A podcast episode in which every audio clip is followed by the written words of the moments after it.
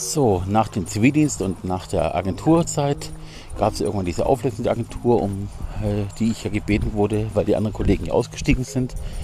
Und wenn ich was Neues aufgebaut habe, habe ich ja bei der Post gejobbt und war da lange Zeit. Ähm, habe dann aber auch äh, ja leider die Trennung von meiner Freundin in Kauf nehmen müssen aus Eigenverschulden.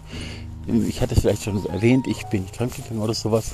Das Problem ist einfach, dass ich die ganze Beziehung nach vielen Jahren viel zu vertraut angefühlt hatte. Und ich dann kalte Füße bekommen habe und dachte, okay, das ist einfach zu nah. Fühlt sich nicht mehr wie meine Partnerin an, sondern vielmehr für ein, wie eine Familienmitglied, wie eine Schwester. Hatte ich aber, glaube ich, schon erzählt.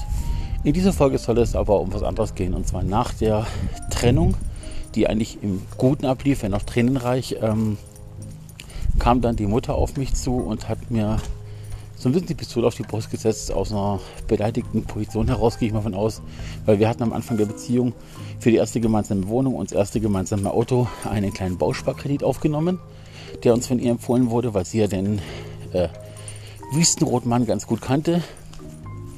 Und äh, als das dann, weil es ja auch uns beide lief, äh, in der Trennung ein bisschen blöd war, wurde ich von ihr freundlichst darauf hingewiesen, dass ich jetzt gefälligst den Kredit schnellstmöglich selber abbezahlen soll und einen anderen Kredit aufnehmen soll, dass das nur auf mich läuft und ihre Tochter da raus ist. Ähm, ich habe das dann gemacht, fand es aber im eigentlichen Sinne unfair, weil wir haben ja beide daraus den Nutzen dieser gemacht. Das heißt, unsere Wohnung wurde gemeinsam ausgestattet, das Auto haben wir gemeinsam benutzt und ähm, ja, ich habe allein die Kosten tragen dürfen. Also Egal wie christlich jemand ist, die andere Backe halten oder gemeinsam teilen, ist nicht immer gegeben an dieser Stelle. Ich will nicht auf die Christen einprügeln damit. Ich möchte nur einfach zeigen, dass jemand, der den Chor anleitet und jede Woche in der Kirche ist und Jungscher gemacht hat und Co. nicht zwingend auch gleichzeitig immer der beste Mensch sein muss. Liegt mit Sicherheit auch in der Sache in der Natur. Übrigens Thema Kirche. Ich habe in der Zeit mit äh, meiner ersten Freundin, die eben auch christlich war, irgendwann auch in die Jungschar begleitet als äh, Erwachsene und habe da ein bisschen Rolle mit übernommen. Irgendwann wurde ich auch gebeten, die Jungschar mal zu leiten. Und obwohl ich selber nicht in der evangelischen Kirche war, habe ich das gemacht. Habe dann eben ähm, von Anfang an kommuniziert, dass ich selber nicht so der gottgläubige Mensch bin, aber die moralischen Aspekte hinter der Kirche schon verstehe und habe dann ja die Jungschar-Gruppe mitgeleitet mit ihr.